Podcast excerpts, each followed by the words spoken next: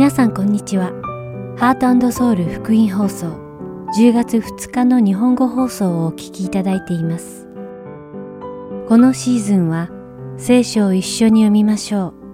う。アリゾナ・フィニックス JIBC ヤソ牧師によるグランドキャニオンの彼方からと許しをお届けします。では聖書を一緒に読みましょうをお聞きください。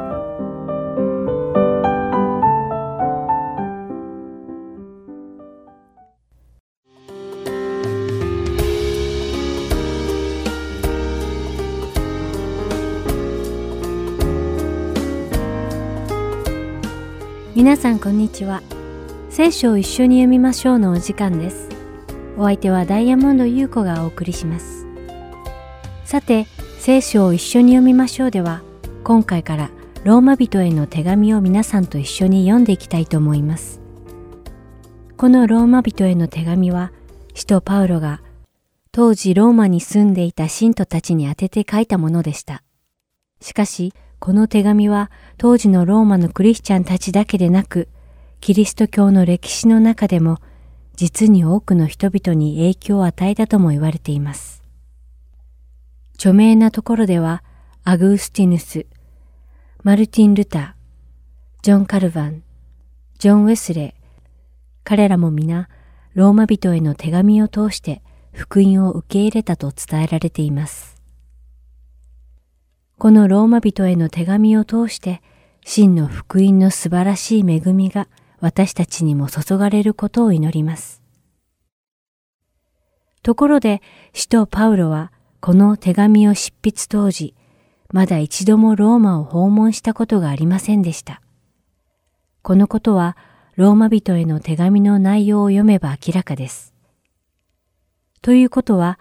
つまり、ローマ教会は使徒パウロが建てた教会ではなく、別の誰かによってすでに建てられた教会だったということです。もちろん、当時の教会とは建物自体のことを指すのではなく、信徒の集まり自体を教会と呼んでいました。そういうわけで、ローマの教会は、パウロ以外の別の誰かが、ローマでイエス・キリストの福音を伝えて、その福音を受け入れた人たちが集まって、ローマ教会が作られたということになります。このように、使徒パウロは、ローマのクリスチャンたちに一度も会ったことがなかったので、手紙を通して福音について詳しく説明する必要性を感じたのです。さらにローマ教会にはユダヤ人クリスチャンと違法人クリスチャンがいて、彼らが互いに異なる文化の中で教会を作り上げてきたので、文化の違いによって発生する問題がたくさんありました。ですから、使徒パウロはそのような問題を解決するために手紙を書いたというわけです。そのため、まずパウロはローマ人への手紙の冒頭で、自分が神様の福音のために選び出され、召された人であることを明かしています。そしてその後すぐ、福音とは何であるかを説明しています。ここで重要なのは、イエス・キリストの福音はある時、いきなり現れたものではないということです。イエス・キリストの福音は、神様が前々からすでに備えてご計画なさったもので、旧約聖書の中で預言者たちを通して約束されたことが実際に起こったということです。私とパウロはイエス・キリストの福音やその福音を述べ伝えることを恥としないと述べています。世の人々には神様が人としてこの世に降臨され、死なれ、そして蘇られたなどという事実は信じがたい馬鹿げた話に聞こえるかもしれないけれど、イエス様の福音は、信じるすべての人に救いを与えてくださる神様の見業であることは明らかなので、恥としないとパウロははっきりと述べています。皆さんはいかがですか？信じるすべてのものに救いを与えてくださる神様の見業を受け入れたでしょうか？そしてその福音を恥とせず、世の中の人々に伝えているでしょうかもし私たちが福音の力を本当に理解しているならば、私たちは大胆に命の福音を誇りとし、皆に伝えていくのではないでしょうか。この放送のリスナーの皆さんがそうであることを切に願います。それではお祈りします。愛する天の父なる神様、皆を賛美します。私たちも使徒パウロのように、福音の力をはっきりと悟り、福音を恥とせず、人々に伝えながら暮らせるように導いてください。イエス・キリストの皆によって祈ります。アーメン。それでは今日の聖書箇所、ローマ人への手紙第一章、一節から十七節をお読みして、今日の聖書を一緒に読みましょう終わりたいと思います。神の福音のために選び分けられ、使徒として召されたキリストイエスのしもべパウロ。この福音は、神がその預言者たちを通して聖書において前から約束されたもので、巫女に関することです。巫女は肉によればダビデの子孫として生まれ、清い御霊によれば死者の中からの復活により、滞納によって公に神の御子として示された方。私たちの主イエス・キリストです。このキリストによって私たちは恵みと使徒の務めを受けました。それは皆のためにあらゆる国の人々の中に信仰の従順をもたらすためです。あなた方もそれらの人々の中にあってイエス・キリストによって召された人々です。このパウロからローマにいるすべての神に愛されている人々、召された生徒たちへ。私たちの父なる神、主イエス・キリストから恵みと平安があなた方の上にありますように。まず第一に、あなた方すべてのために、私はイエス・キリストによって私の神に感謝します。それはあなた方の信仰が全世界に言い伝えられているからです。私が御子の福音を述べ伝えつつ、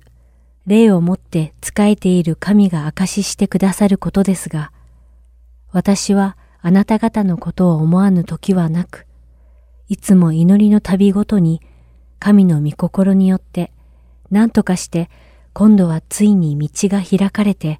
あなた方のところに行けるようにと願っています。私があなた方に会いたいと切に望むのは、御霊の賜物をいくらかでもあなた方に分けて、あなた方を強くしたいからです。というよりも、あなた方の間にいて、あなた方と私との互いの信仰によって、共に励ましを受けたいのです。兄弟たち、ぜひ知っておいていただきたい。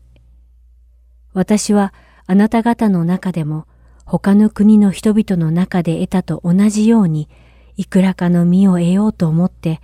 何度もあなた方のところに行こうとしたのですが、今なお妨げられているのです。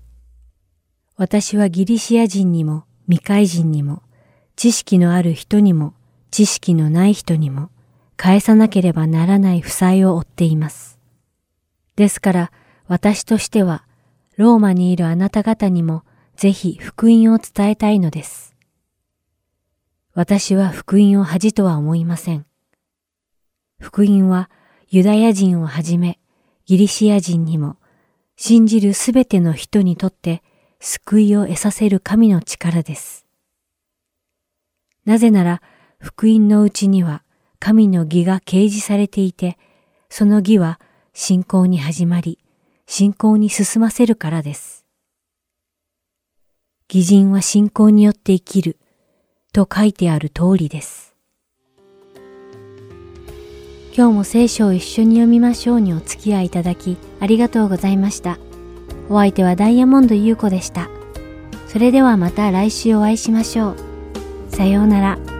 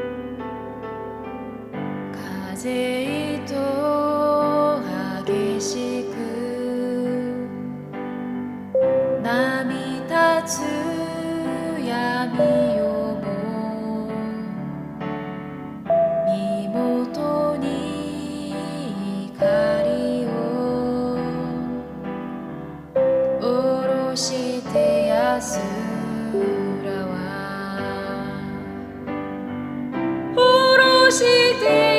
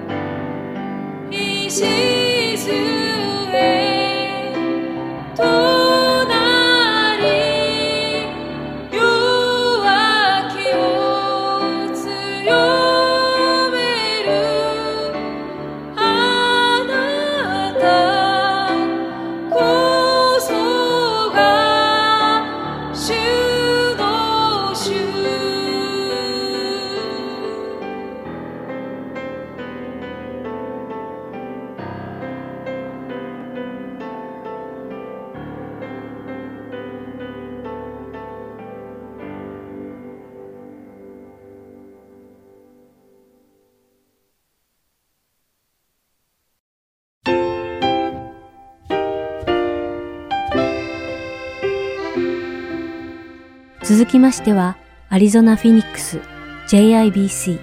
ヤソ牧師によるグランドキャニオンの彼方からをお聞きください。今日のタイトルは、リセット、リニューです。ヤソ先生のお話を通して、皆様が恵みのひとときを送られることを願います。お祈りしましょう。ハレレイス様、主の皆を賛美いたします。今日もこうして日曜日にあなたを礼拝できることを感謝いたします。もちろん日曜日は仕事が休みだから礼拝するだけではなくて、日曜日にあなたが蘇ったからこそ私たちは礼拝します。どうぞ、しっかり蘇ったという、クリスチャンはもちろん信じてます。信じてない方もいらっしゃると思うんですけども、あなたがもし本当であるならば、どうぞこの礼拝の中でも生きている主が私たちに働いてくださいますように。今日の御言葉を通しても私たちにお語りください。イエス様、感謝します。イエス様の名前によって祈ります。アメン。はい。今日はですね、タイトルはリセッターのリニューということでですね、えー新しく始めましょう。まあ、過去のものとですね、本当にまた、えーリセットして、やり直してですね、新しく始めましょうという、そんな内容でですね、お話ししたいと思いますが、まあ、そのためにまずですね、今日は支援の115編を全部読みたいと思います。あのーこの箇所をですね、どの、まあ、英語で今から読みますけども、日本語の方はです、聞いててください。英語で読みたいなと思ったんですけど、どの訳で読もうかなと思ったんです。そこでですね、ちょっとね、思ったのが、実はこの訳ですね、えー CJB、Jim, what's the CJB means? Complete Jewish Bible というですね、あのこのバージョンで読もうかなとこう思いました。それでですね、ジューシというとですね、ユダヤ人のね、メシアニック銃の宣教団体で働いているジムさんのことが思いついたので、ジムさん、CJB で読んでもらえますかって私、ジムさんに聞いたんですよ。そしたらジムさんこう言ったんですよ。パスター、あなたが頼む前に、私は実はこのバイブルをオーダーして、も明日に届くとこなんですって言うんですね。ジムさんに115編を CJB バージョンで読んでいただきます。Shalom. Not to us, Adonai, Adonai meaning my Lord, not to us, but to your name give glory because of your grace and truth.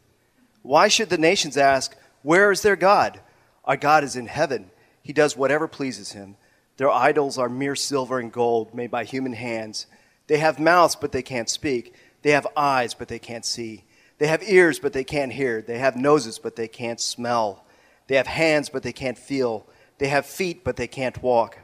With their throats, they can't make a sound. The people who make them will become like them, along with everyone who trusts in them. Israel, trust in Adonai. He is our help and shield. House of Aaron, trust in Adonai. He is their help and shield. You who fear in Adonai, trust in Adonai. He is their help and shield.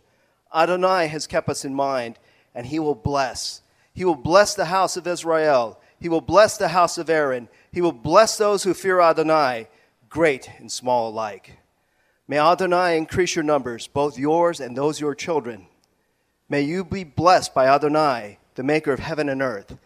Heaven belongs to Adonai, but the earth he has given to humankind. The dead can't praise Adonai, not those who sink down into silence, but we will bless Adonai from now on forever. Hallelujah. Thank you, Jim. Thank you so much. この教会、この JIBC の教会はですね、あのユニークな教会です。 もちろんどの教会もですね、特徴があるということをね、皆さんいろんな教会に行かれると思うと思うんですけど、この教会にも特徴がありまして、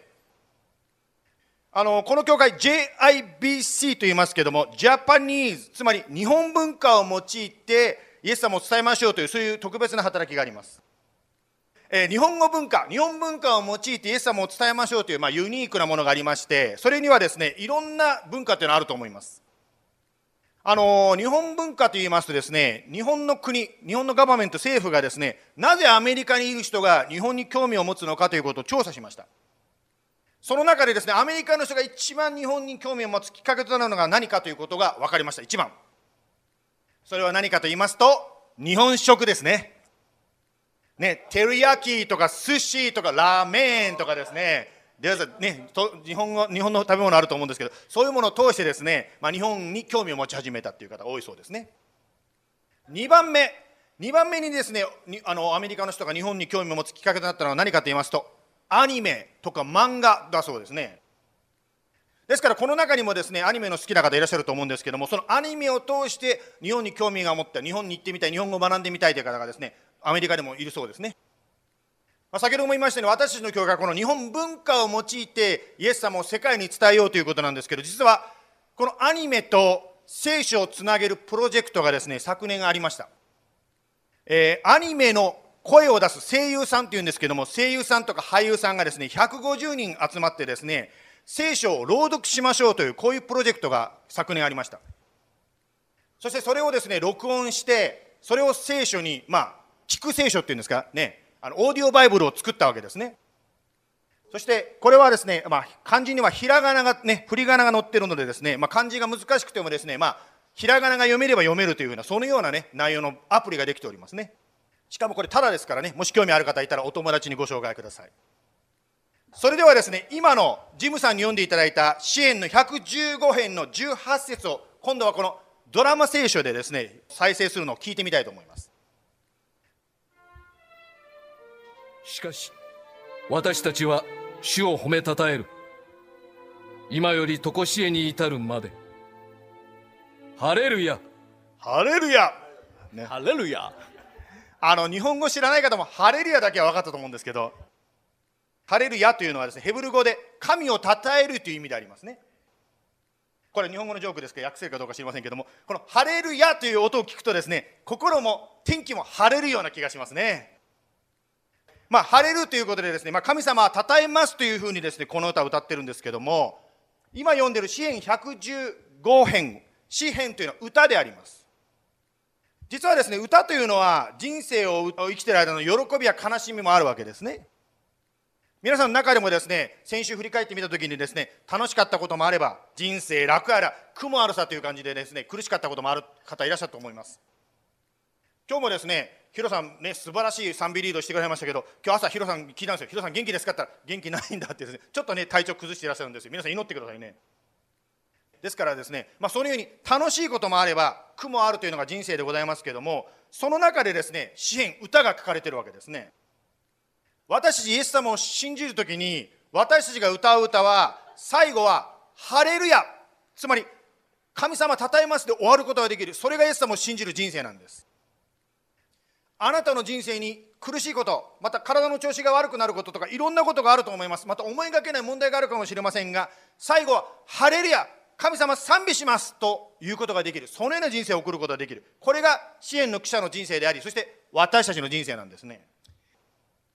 これは実はですねポジティブシンキングとかですねただの意味のない励ましではなくて実は聖書のローマ書の8章30節にこういう約束があるんですね。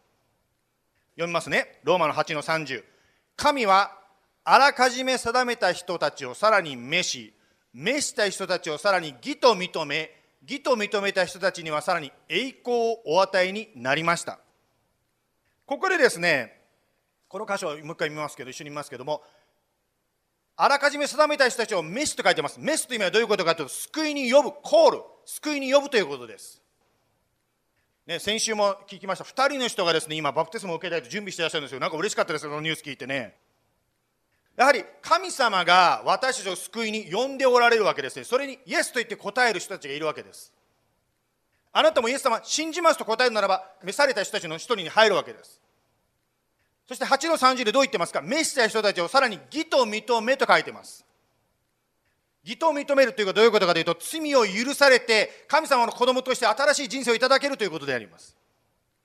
つまりあなたがイエス様を信じるならば、イエス様の約束、イエス様が嘘をつかないんであるならばどうなるかというと、信じますというと、義と認められる。つまり罪が許されて、新しい神の子として、神様の子供としての新しい人生が与えられるということを聖書は言っています。その続きがあるんですね。義と認められた人たちには何がありますか？さらに栄光を与えになりましたと書いてあります。まあ、えー、まあ、英語でも日本語でも出てると思うんですけど、これ過去形で書いてあるんですね。つまりすでに起こったように書いてあります。これはどういうことかと言いますと、ね、まあ、栄光が与えられるというのはちょっと難しい専門用語ですね。最近 PhD の方が教会に来てらっしゃるので、ちょっと専門用語も入れていきますけれども、えー、進学用語ではですね、栄華、栄光のにか化けると書きます。栄光に変わると書きますけれども、栄華という言葉でですね、進学用語であります。つまり、私たちは義と認められた後に栄光が与えられるわけですね。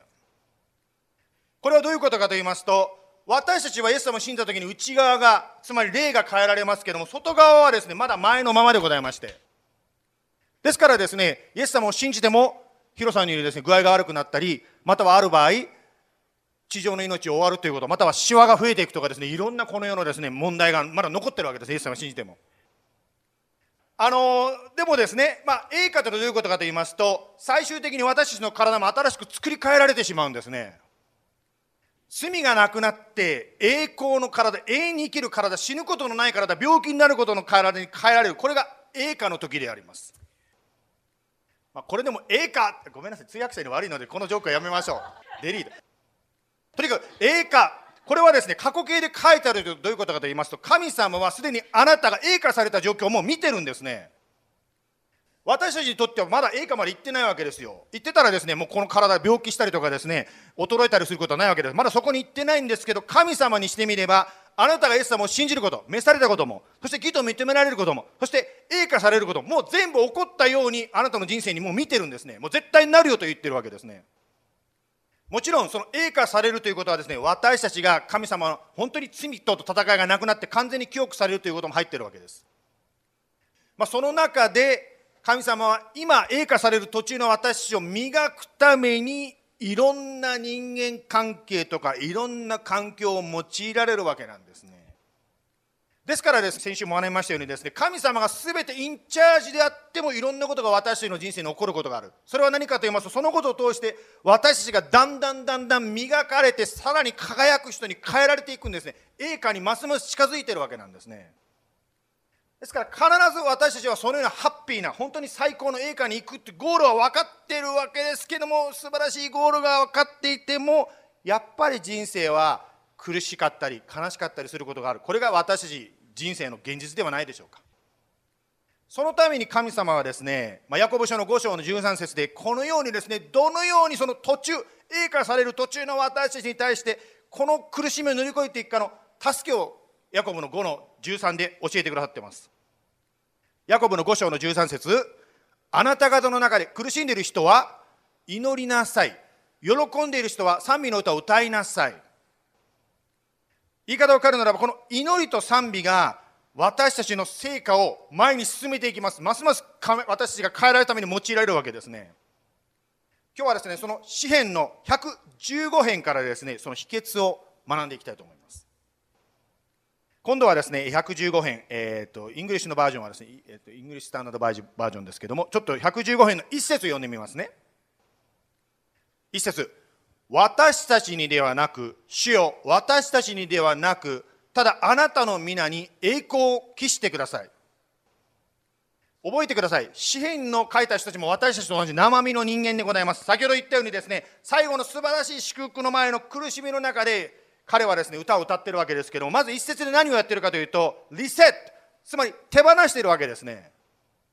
まず一番、まあ、リセット、つまり、へり下るということをここからも学ぶことができると思います。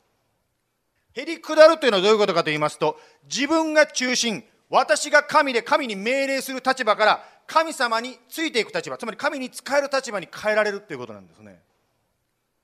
キリストを神として神の前にへり下るという姿がこの一節から分かります。先週のですね、この業界 JIBC はですね、誕生日ラッシュでして、いろんな方がですね、誕生日でですね、フェイスブックなんかでもね、あの、おめでとうという言葉が交換されているのを私も見ました。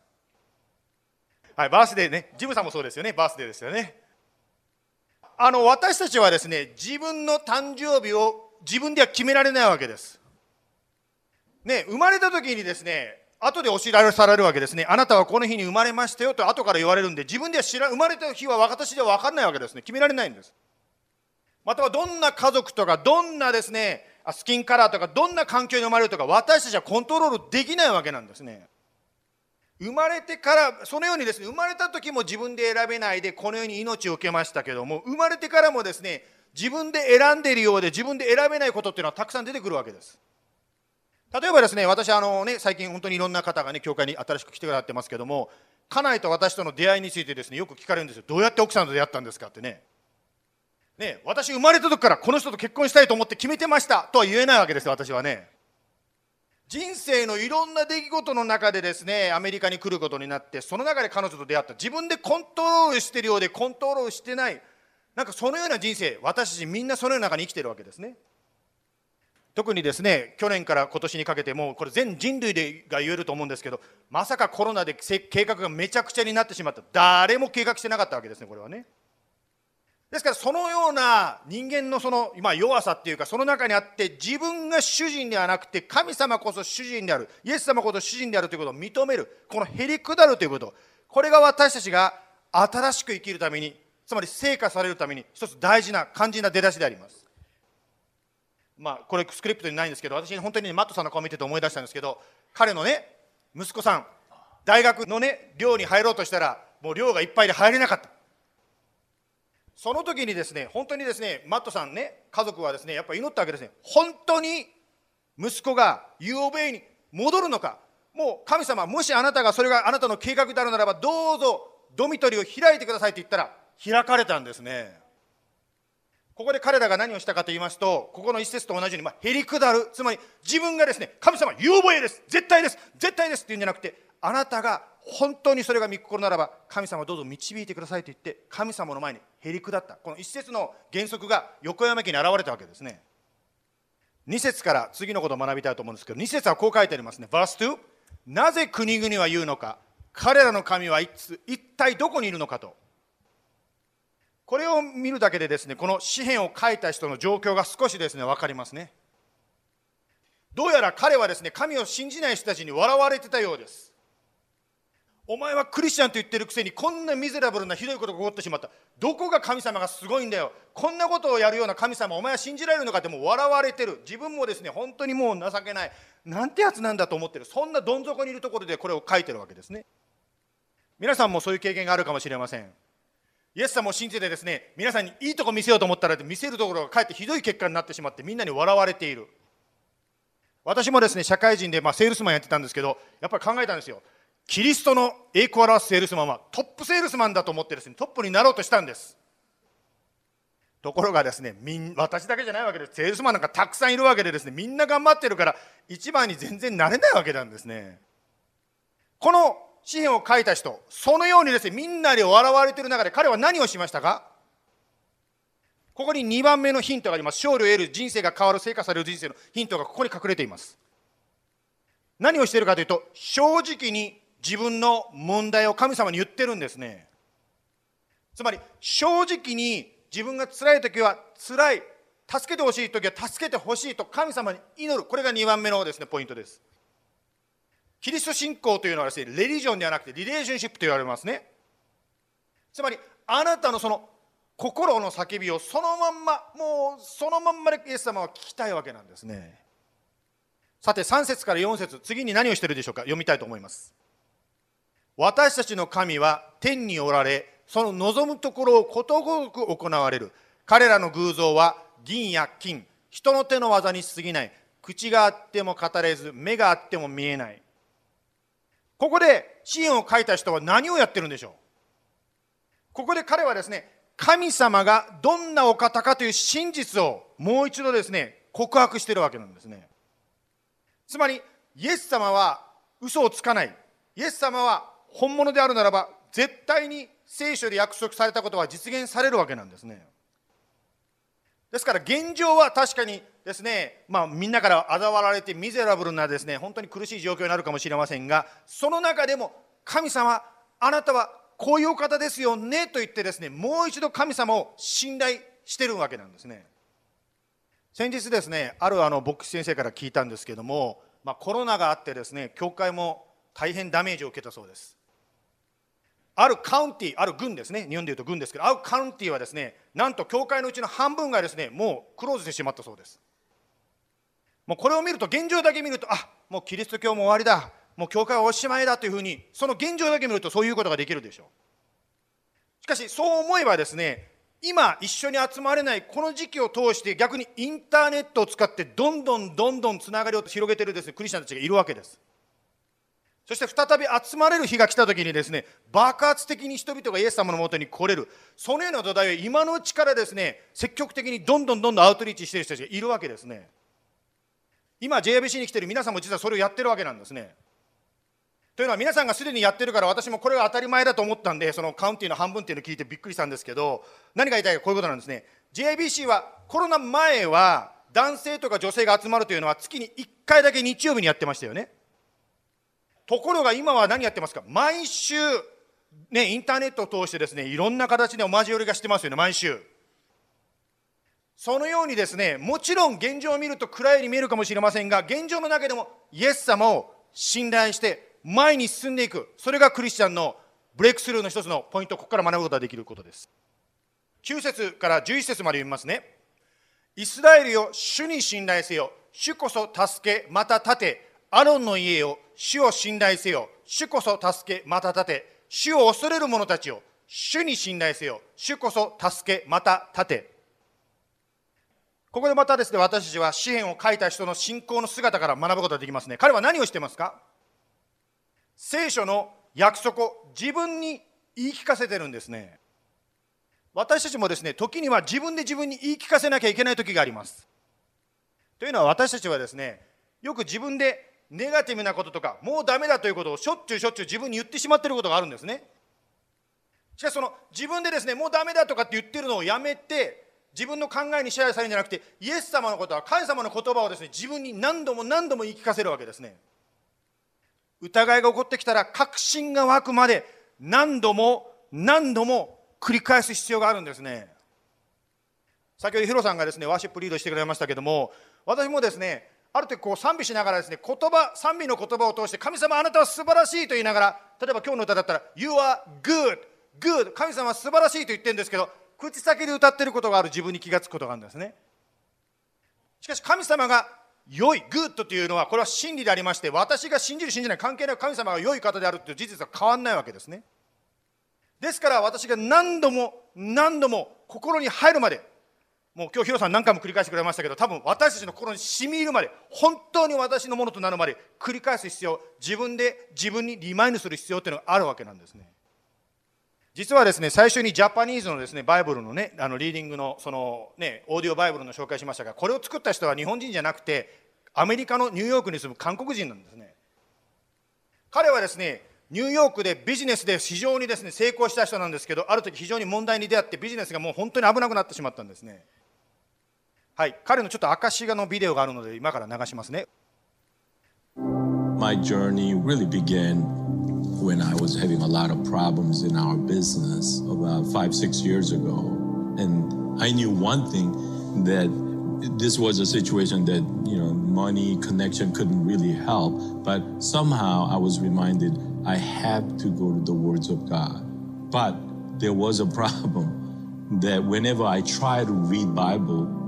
I just couldn't continue. So instead of going to Bible, I went to Amazon. And then I started looking for, is there a great, you know, uh, audio book? Then I began reading the Bible and listening, and then miracle happened, meaning I began reading Bible for hours. And then I had to stop and think about what just happened. I knew God's word was a great content. So content was great. But the delivery part, whenever I try to do it myself, I failed. はい。彼はですねビジネスが成功する中で実はイエス様からどんどん離れていった人だったんですね。しかし人生の壁にぶつかった時つまりビジネスの危機に出会った時にイエス様に戻らなきゃいけないと思って聖書を読もうとしたわけですね。しかし先ほどこのビデオの中で言ってたより読んでもすぐに集中力が飛んでしまって読めなくなる。だからオーディオバイブルを聞いてそれによってですね人生に変化が起こった。もちろんビジネスも救われたわけですね。そして自分が聖書を読むだけじゃなくてこれを世界中の人にということで、まあ、日本語のバージョンもですね作っていただいたんですね。先ほど言ったように150人のですねすごいですね豪華なですね声優さんを集めてスバイバイブルをね作ってくれた。これは日本の伝道のためにも役に立つと思います。このように自分で神様のことをリマインドする。またはこういうふうに聞くことを通して御言葉を心に取り入れる。これは本当に私たちがリニューするための大きな力になるわけですね。さて最後に18節を読みたいと思いますけども。しかし私たちは主を褒めたたえる。今よりも常しえに至るまでハレルヤ。あのー覚えてください。彼は出だしのところはですね本当に落ち込んでもう苦しかったところなんですけど最後はハレルヤで終わってるんですねこの歌。覚えていただきたいのはまだ問題は解決してないかもしれません。しかし死か死で始まってる。つまりここで何を学ぶことができるかと言いますと現状に関わらずに神を賛美するということなんですね。賛美するということは実は力があるんですね。旧約聖書の中でも何度も何度も出てきますけども人々が現状から目を離して神様を賛美し始めるときに神様が勝利をもたらしてくださったという例が聖書の中でも出てきます。同じ神様は今の私たちの状況でもですね神様現状に関わらずしかししかしと言いながら神様をハレルヤと称えていくときに私たちの現状も変わっていくんですね。実は賛美することにはすごい力があります。まあ少なくともですね悪魔あなたや私をですね脅かす悪魔は賛美が大嫌いです。しかし私たちが賛美するときに力がある悪の門を打ち破ることができます。賛美し続ける中でですね開かれるドアというのが実はあるんですね。だから私たちの教会も賛美集会というのをやりますね。ね、この前の集会でてすごく力いただいた方も聞いてるんですけど私個人はですねもっと賛美したかったなっていうのが実は気持ちがあるんですけどヒロさんちょっと手待ちかもしれませんけど。ちょっと具体的に言うと2時間賛美し続けてください。変わりますよアトモスフィアがね。これはもちろん体験した人しかわからないというかみんなが体験できるんですけど賛美し続けないと開かれないドアというのがあるんですね。また祈り続けなければ開かれないドアというのが実はあるんですね。これは特別なクリスチャンだけでなくて全てのクリスチャンが体験できる賛美し続けるそして祈り続ける時に起こるブレイクスルー誰でも体験できます。まあ今日はですね支援115編からですねまあ彼の姿からいろいろ学びましたね。例えば1番目へり下るということを学びましたね。2番目正直にもう言い訳も何もしない。ただ正直に今苦しい苦しみを神様に言いましょうと言いましたね。このまんま苦しい時苦しいと言ってください。3番目イエス様を信頼しましょう。また4番目聖書の約束を自分に言い聞かせましょう。まあこの前のねあの賛美集会ではあのクレイグさんがやってくれましたけども最初にね御言葉を開いて読んでくれました。そのように御言葉の約束を自分に言い聞かせる読む必要がありますね。最後5番目現状にかかわらずにしかし賛美をするということですね。今からですね祈ります。そして賛美します。ヒロさんもう一回ですね前に来ていただいて賛美したいと思います。その中でですねぜひですね神様の働き歌いながら本当に祈りまた求めましょう。お祈りします。あなた方の中で苦しんでいる人は祈りなさい。喜んでいる人は賛美の歌を歌いなさい。神様これはあなたが私たちに与えてくださった特権です。私たちはあなたに呼ばれました。そして私たちは素晴らしい将来が待っています。しかし地上を生きる中でこの支援の書いた人のように一体どうなっているのか。また周りからも責められて本当に自分も落ち込んでしまうことがあるかもしれません。しかしあなたは変わりません。あなたは必ず良いことをしてくださる神です。だからしかしだから現状にかかわらずあなたを賛美します。今賛美をしますがその中でどうぞ今一人一人の私の心にのしかかっているものがなしあるならばまたは祈らなきゃいけない正直に神様助けてくださいというものがあるならばそれをもう一度思い起こさせてください。あなたがその祈りに応えて変化が起こるならばこれは全てあなたの栄光です。今も生きている主よどうぞ私たちの人生の中に働いてハレルヤと主の素晴らしさを体験させてください「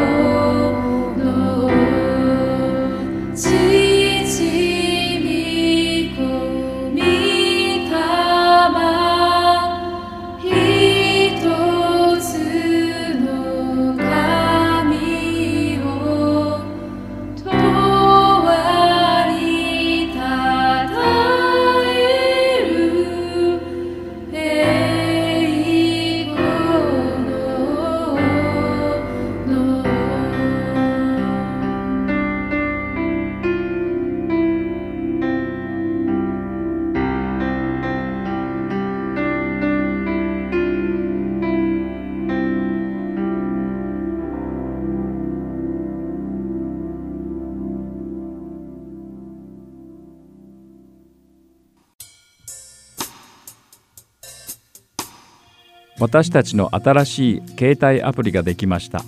どうぞ Heart Soul Gospel Ministries のアプリを Play Store または App Store からダウンロードしてください。今週のプログラムや過去のプログラムを聞くことができます。Android 携帯や iPhone で Heart Soul またはアルファベットで HSGM と検索してください。ご質問がありましたら電話または E メールでご連絡ください。電話番号は602-866-8999 E メールアドレスは heartandsoul.org at gmail.com です。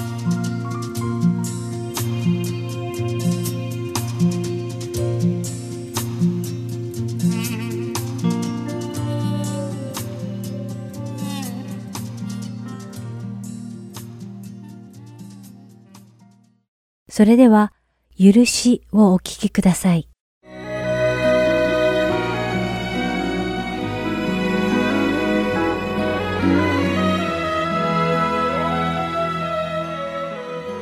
皆さんこんにちは。今回から新しく始まったプログラム「許し」にようこそ。お相手は横山まさるです。どうぞよろしくお願いいたします。さてクリスチャンと許しという概念にはとても深いつながりがあります。なぜなら私たちは許された状態になって初めてクリスチャンになれるからです。つまりそれは神様が私たちの罪を許してくださったということに他なりません。ではもし神様が私たちを許してくださらなかったとしたら、一体どうなっていたのでしょうか。それはきっと恐ろしいことなので、あまり考えたくはないのですが、少しこのことについて考察してみましょう。私たち人間は生まれながらに罪人です。もし神様がこの罪を許してくださらなかったとしたら、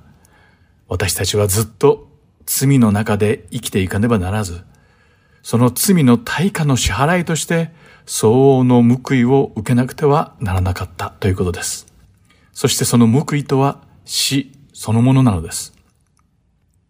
しかし神様は私たちの罪をあがなうためにイエス・キリストをこの世に送ってくださり、私たちがイエス様を信じた時に私たちの罪は許されました。つまり、神様の許しなしには、誰もクリスチャンにはなれないのです。そして、その許しがなければ、神様の子供になることも不可能なのです。ですから、許される、または許しを受けるということは、クリスチャンになるための基本的な要素であるとも言えます。このように許しというのは、クリスチャンには必要不可欠な性質の一つなのです。しかし、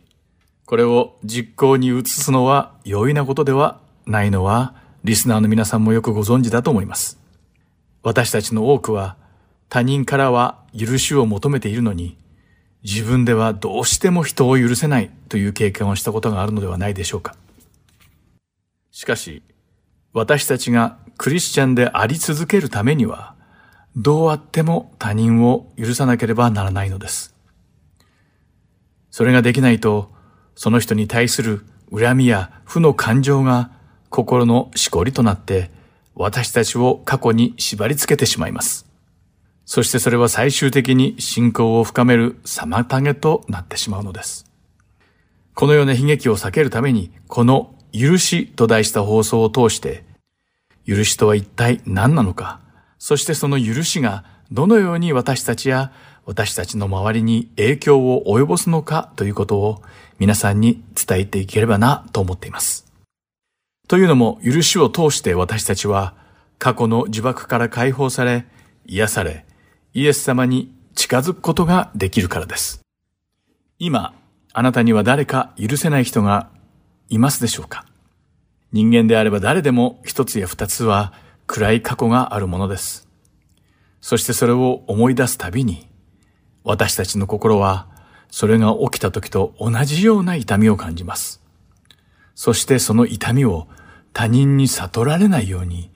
痛みと共に生きていく術を学んできたのではないでしょうか。ではここで一つ質問です。私たちは暗い過去からの痛みを一生抱えて、それに耐えて生きていかなくてはならないのでしょうか。たとえそれが自分の心や体を蝕んでも、それを運命として受け入れて生きなければならないのでしょうか。いいえ、決してそんなことはありません。聖書には許しに深く関わる未解決の暗い過去の問題を持った人物たちが出てきます。その中の一人がヨセフです。そしてこのヨセフの一生を通して聖書は私たちに許すことの大切さを教えてくれています。そこで今回はこのヨセフについて少し見ていくことにしましょう。皆さんもご存知の通り、ヨセフはヤコブの11人目の息子でした。ヤコブには4人の妻から生まれた12人の息子たち、そしてたくさんの娘たちがいました。このように多くの異母兄弟たちと一緒に幼少期を過ごさなければならなかったヨセフの暮らしとは、一体どのようなものだったのかを考えると、とても興味が湧いてきます。そしてヨセフは、兄弟たちとはどんな関係にあったのでしょうか？その答えは創世記の第37章の1節から4節に書かれているのですが、それはヨセフの父ヤコブに関する記述から始まり、ヨセフと11人の異母兄弟について言及しています。読んでみましょう。ヤコブは父が一時滞在していた地、カナンの地に住んでいた。これはヤコブの歴史である。ヨセフは17歳の時、彼の兄たちと羊の群れを飼っていた。彼はまだ手伝いで、父の妻、ビルハの子らやジルバの子らと一緒にいた。ヨセフは彼らの悪い噂を父に告げた。イスラエルは彼の息子たちの誰よりもヨセフを愛していた。それはヨセフが彼の年寄り子であったからである。それで彼はヨセフに袖付きの長服を作ってやっていた。彼の兄たちは、父が兄弟たちの誰よりも彼を愛しているのを見て、彼を憎み、彼と穏やかに話すことができなかった。とあります。この聖書箇所によると、ヨセフが17歳の時、異母兄弟たちと一緒に羊の群れを飼っていたことが書かれています。しかしここで聖書は、たくさんの異母兄弟たちと暮らすことが健全ではないことを教えています。神様は結婚を一人の男性と一人の女性が一体となる契約関係であると定められました。しかし、ヤコブの家庭はそうではなかったのです。さらに、ヨセフの異母兄弟たちは、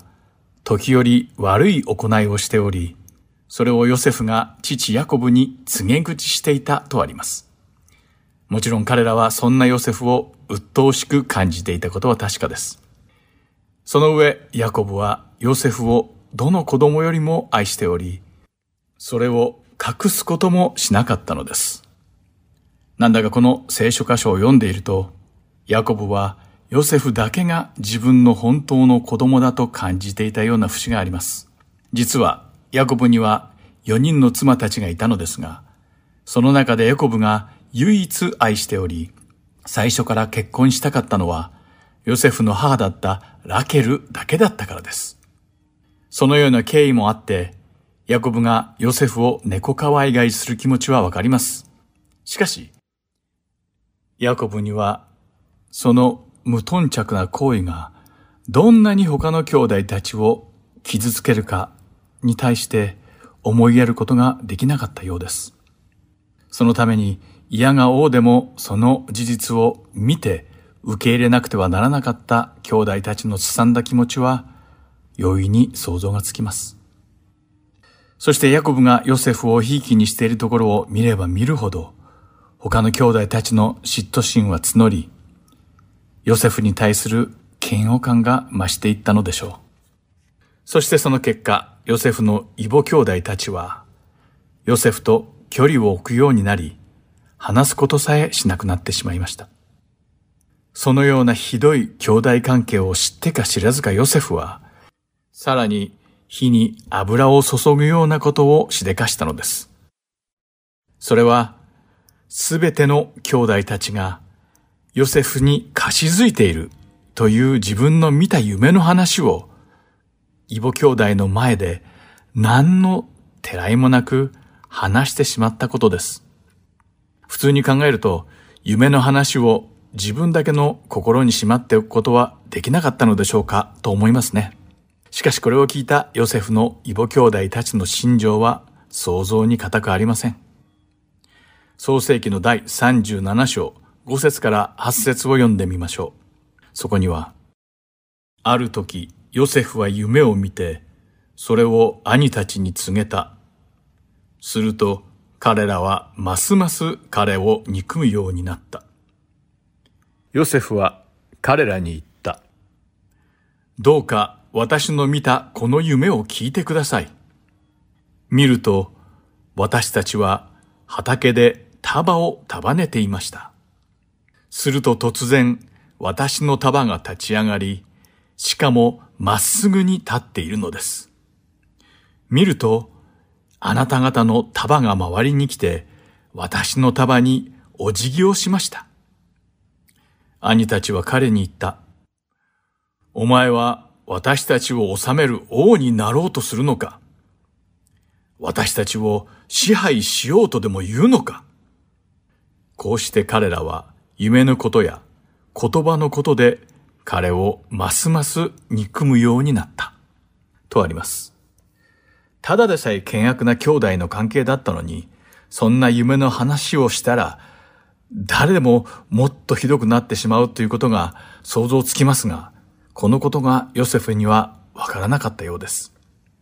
もちろん、異母兄弟たちはこれを聞いてひどく怒って、お前は私たちを治める王になろうとするのか？私たちを支配しようとでも言うのか？とヨセフをたしなめています。この時以来、彼らのヨセフに対する嫌悪感はますます募っていったのだと思います。さて、ある時、ヨセフの異母兄弟たちは羊たちの牧草を求めて遠くに旅をしなければなりませんでした。彼らはヤコブの家のあるヘブロンから遠く離れたシェケムまで来ていました。そして彼らの安否を気遣ったヤコブは、父であれば誰でもそうするように様子を見に伺わせたのです。そして深い考えもなしにヨセフにその任を与えました。ヨセフは遠く離れたシェケムまで兄弟たちの様子を見に旅立ったのです。もしかしたら一人旅はヨセフにとって楽しいものだったかもしれません。親元を離れて遠いところに旅することは、年頃の少年の冒険心をくすぐるのに十分なことだったでしょう。そしてまたヨセフは他の兄弟たちが自分を嫌っていることなど気にもせず、彼らを探すたびに家を出ました。さてそんな能天気なヨセフには一体そこでどんな運命が待ち受けているのでしょうかこの続きはまた次回お話しすることにしましょう。最後までお付き合いいただきありがとうございました。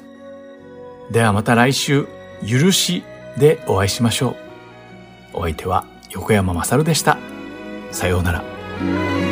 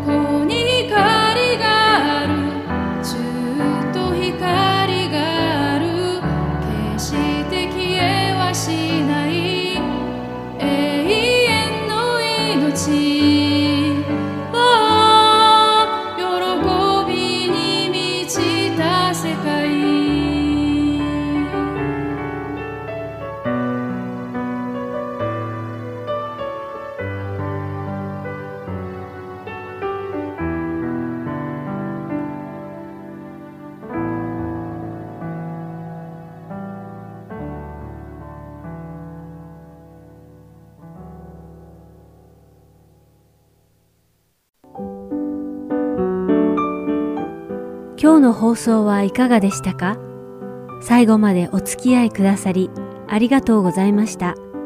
また来週お会いしましょう。